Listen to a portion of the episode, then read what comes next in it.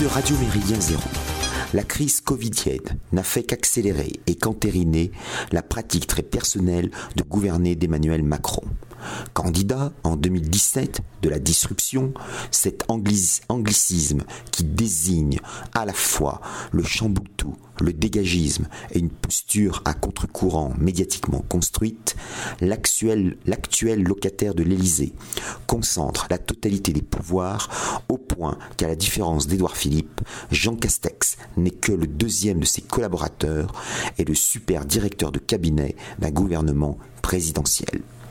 On se souviendra que c'était déjà le cas, mais d'une manière moins prononcée, entre 2005 et 2007, avec la présence à Matignon de Dominique Galouzeau de Villepin sous la présidence de Jacques Chirac. La concentration présidentielle de l'autorité se concrétise avec la multiplication des conseils au point qu'on pourrait parler d'une nouvelle polysynodie. Les historiens du droit constitutionnel et des institutions françaises se rappellent que sous la Régence, pendant la minorité de Louis XV, de 1715 à 1723, le régent Philippe d'Orléans tente, à la demande du mémorialiste Saint-Simon, de changer la forme absolutiste du gouvernement de la France.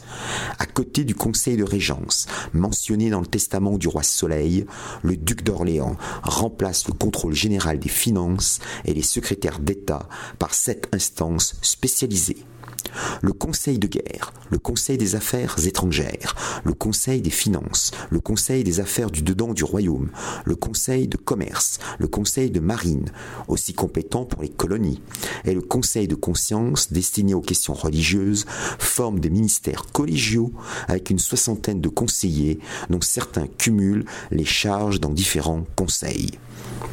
Réticent envers la monarchie ludovicienne, Saint-Simon s'inspire des expériences impériales, espagnoles et russes.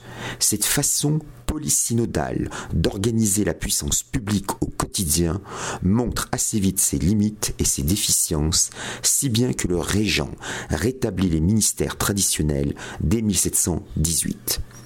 Dans cette perspective historique, Emmanuel Macron est un néo-saint-simonien qui privilégie les réunions en petits comités décisionnels.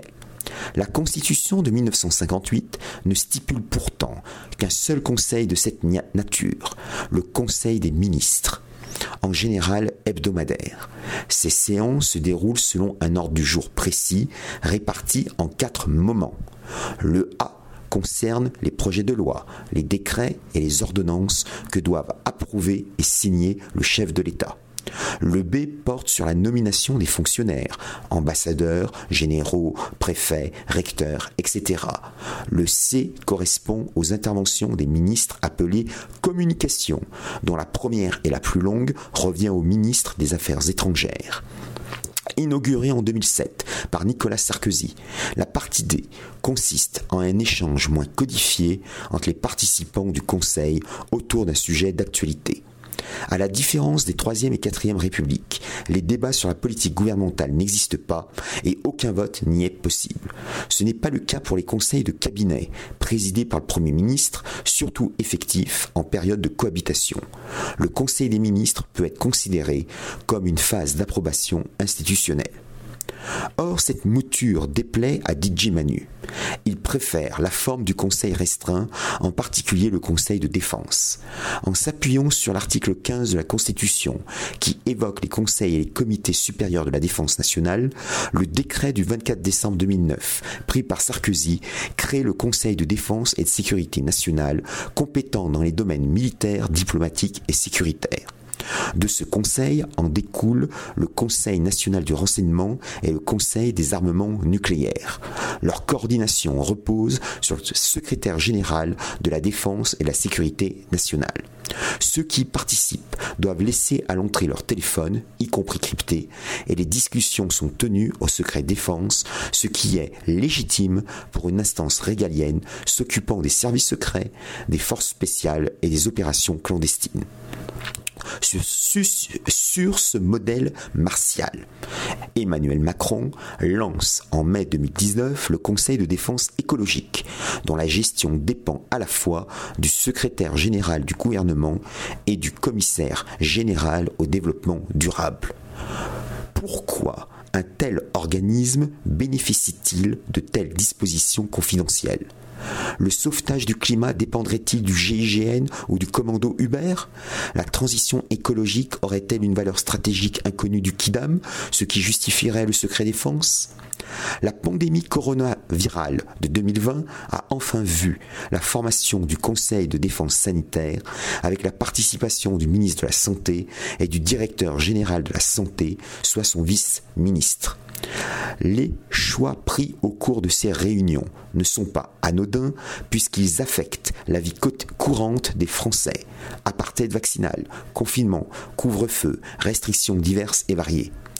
En Conseil de défense, en tant que chef des armées, le président de la République peut imposer sa volonté.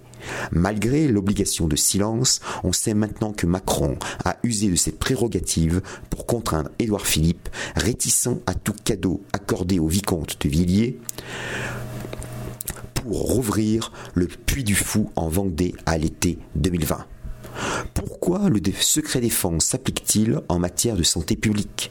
L'exécutif a-t-il peur d'un noyautage des lieux par le Covid-19 Le maréchal coronavirus aurait-il de redoutables taupes? Envisage-t-on de lancer des unités d'élite contre les variants Delta et Omicron? Parler de guerre contre un virus relève de la boursouflure verbale.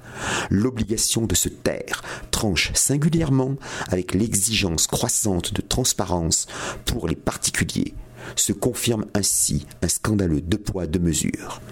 Le recours fréquent à ces conseils de défense thématiques, conseil de défense et de sécurité nationale, conseil de défense écologique, conseil de défense sanitaire, en attendant le conseil de défense économique, le conseil de défense financière et le conseil de défense sociétale, voire un conseil de défense identitaire ou un conseil de défense démographique, permet à Emmanuel Macron d'ordonner des mesures exceptionnelles, souvent liberticides, prévues à l'article 16, tout en court-circuitant la supervision du Conseil constitutionnel et du Parlement. Comme le remarquait le lieutenant Sturm dans le numéro 42 de Revue et Corrigé de décembre 2021, au Conseil de défense sanitaire viennent en outre s'ajouter le fameux Conseil scientifique et le Haut Conseil de la santé publique, dont bien des membres ont intérêt à ce que continue la pandémie. Dans le même temps, l'Assemblée nationale à majorité macronienne suit aveuglément les injonctions de l'exécutif. Avez-vous dit contrôle parlementaire du gouvernement? La profusion des conseils non élus est un symptôme supplémentaire du passage de la démocratie formelle plutocratique en despotisme bureaucratique progressiste explicite. En russe, on le sait, Conseil se dit soviète.